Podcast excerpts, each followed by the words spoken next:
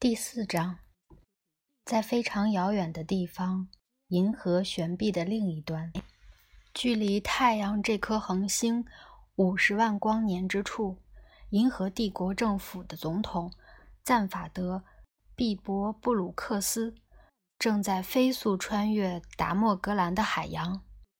离子引擎驱动的三角翼快艇，在达莫格兰的主星下明灭闪烁。熠熠生辉。炎热的达莫格兰，偏僻的达莫格兰，几乎没人听说过的达莫格兰。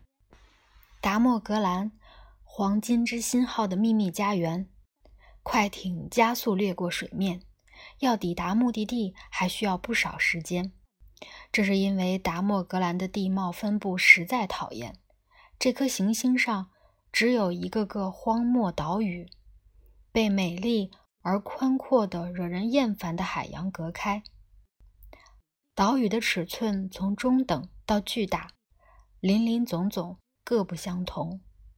飞艇继续飞驰。糟糕的地形使得达莫格兰始终保持了荒漠星球的身份，这正是银河帝国政府选择达莫格兰实施“黄金之心”计划的原因。达莫格兰是那么荒凉，而黄金之心计划又是那么秘密。快艇在海上跳跃，走着之字形的路线。整个星球只有一片在面积上来说可自利用的岛屿。现在这块海域就位于这片群岛的主要岛屿之间。赞法德·毕博布鲁克斯。正在从复活节岛，这个名字完全是毫无深意的巧合。在银河通用语中，复活节意为小、平坦和浅棕色。复活节微型太空港赶往黄金之心所在的岛屿。由于另一个毫无深意的巧合，这个岛名叫法兰西。黄金之心计划的诸多副作用之一，便是催生了一连串毫无深意的巧合。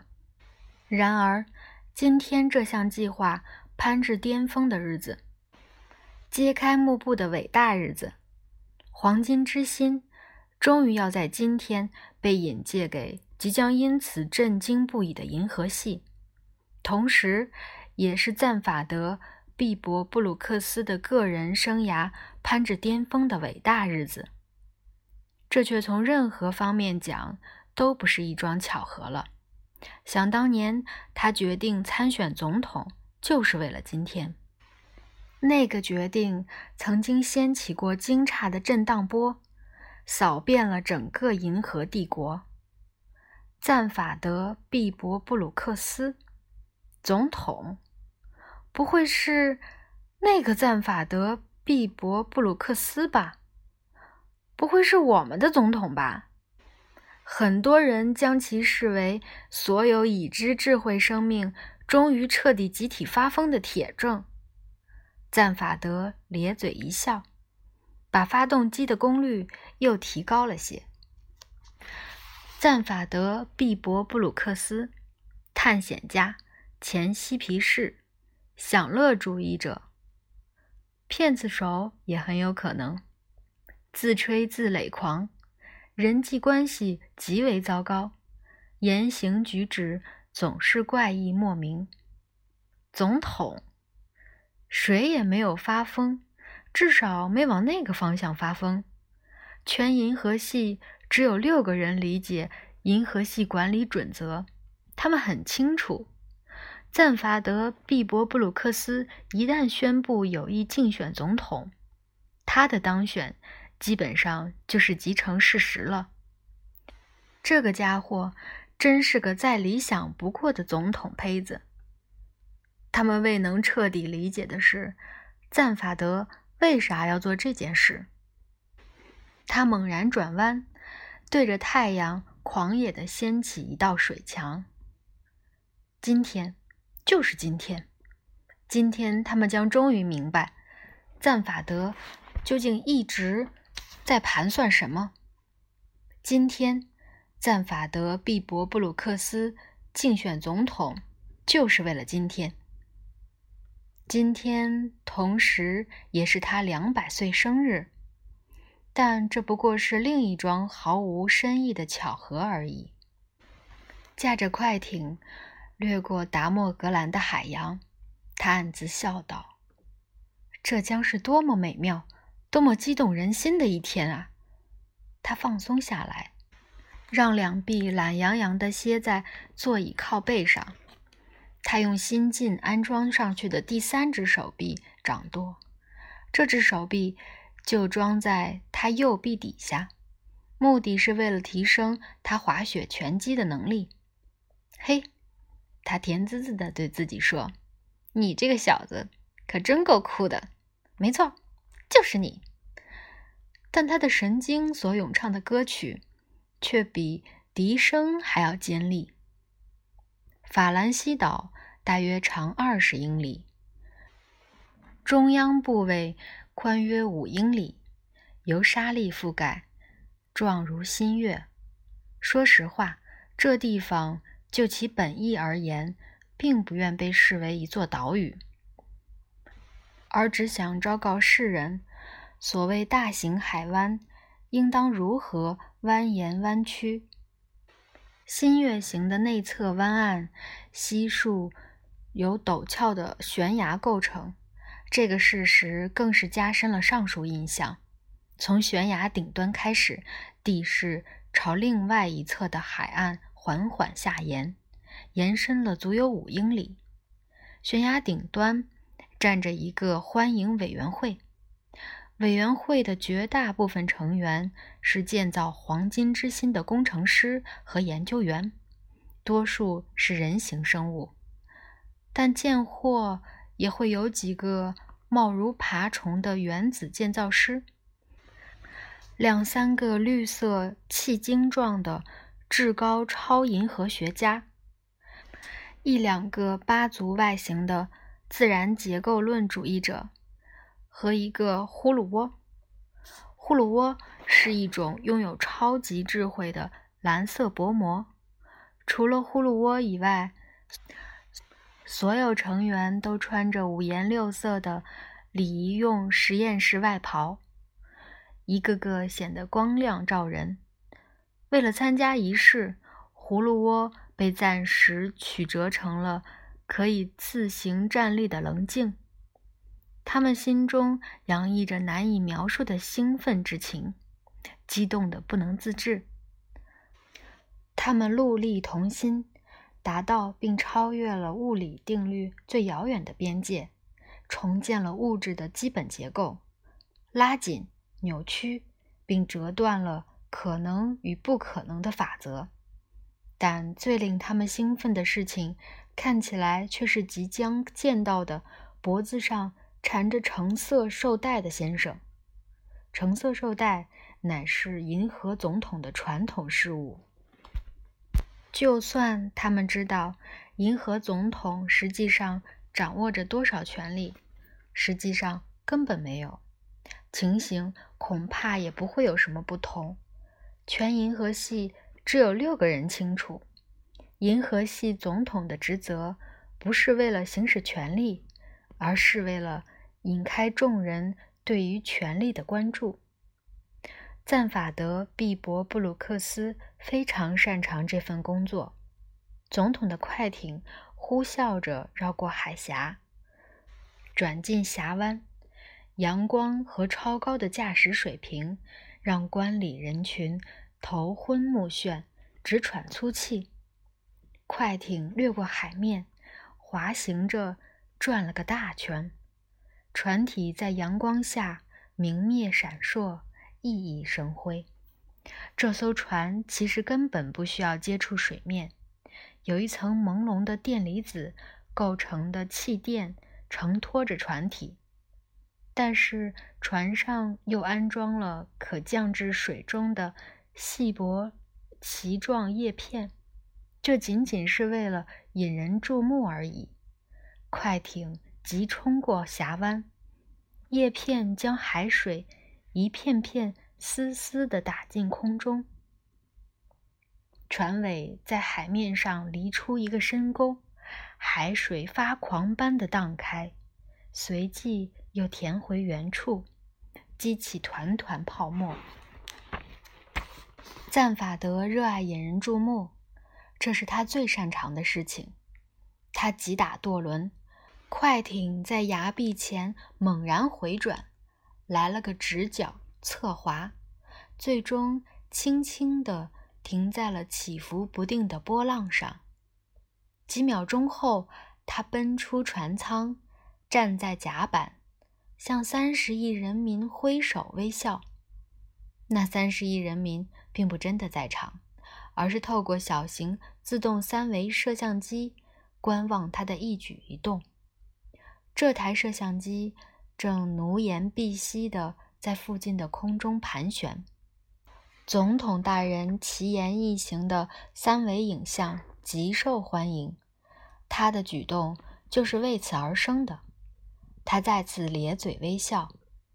三十亿零六个人还不知道，今天即将诞生的奇言异行将远远超出他们的预期。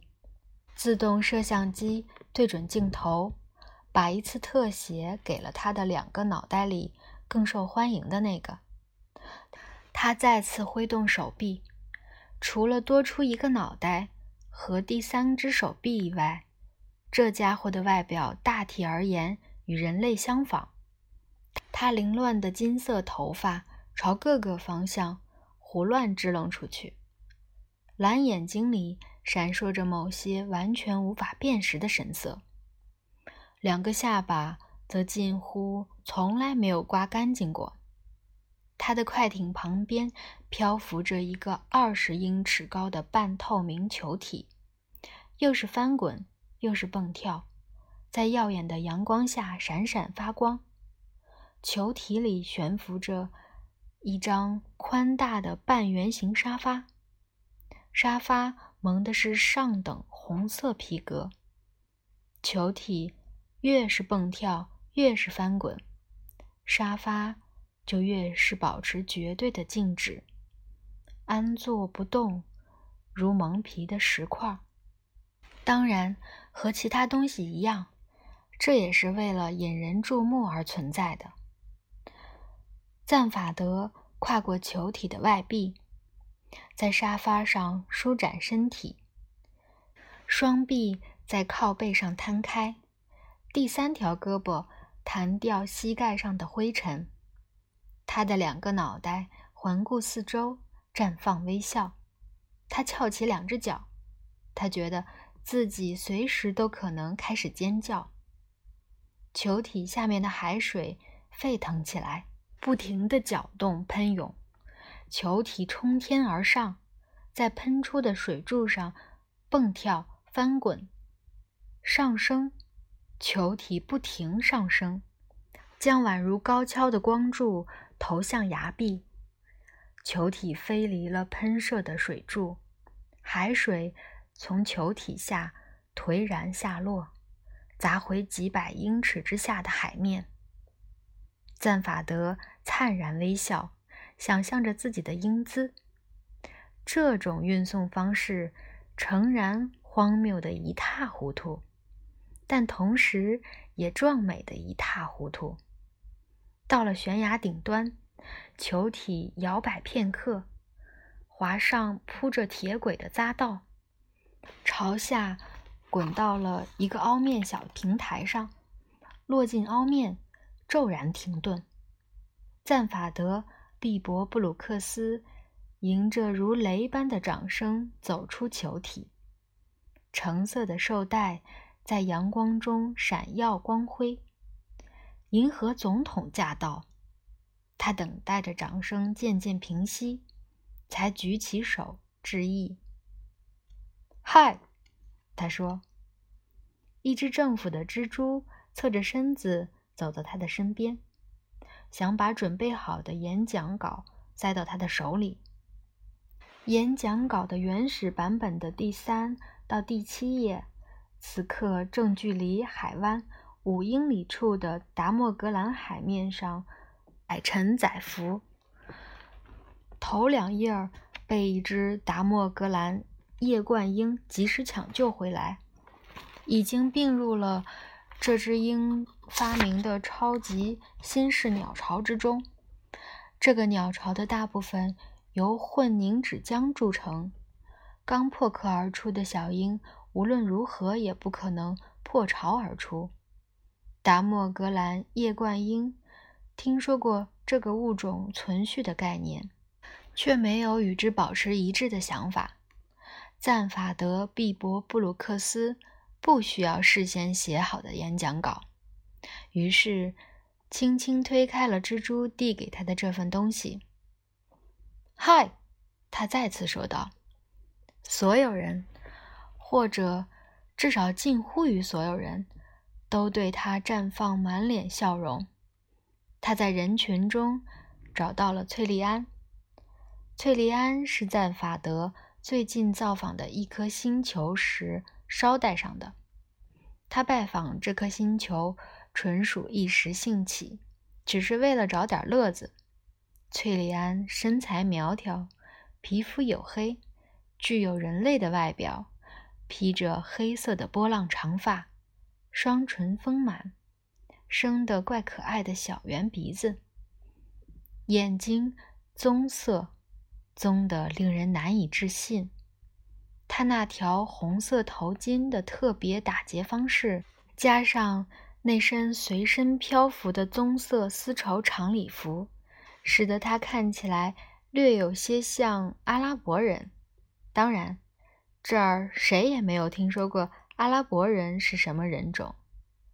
阿拉伯人即便还是存在的，距离达莫格兰也有五十万光年之遥。翠莉安并没有什么特殊的身份，至少赞法德如此声称。翠莉安只是经常陪他四处走，告诉赞法德他对他有何看法。嗨，宝贝儿，赞法德对他说。他亮给赞法德一个紧张的笑容，笑容转瞬即逝。他的视线转向别处，片刻之后，他又望了回来。这次他看的时间稍稍有些长。笑容也更加温暖，但赞法德已经在看别的东西了。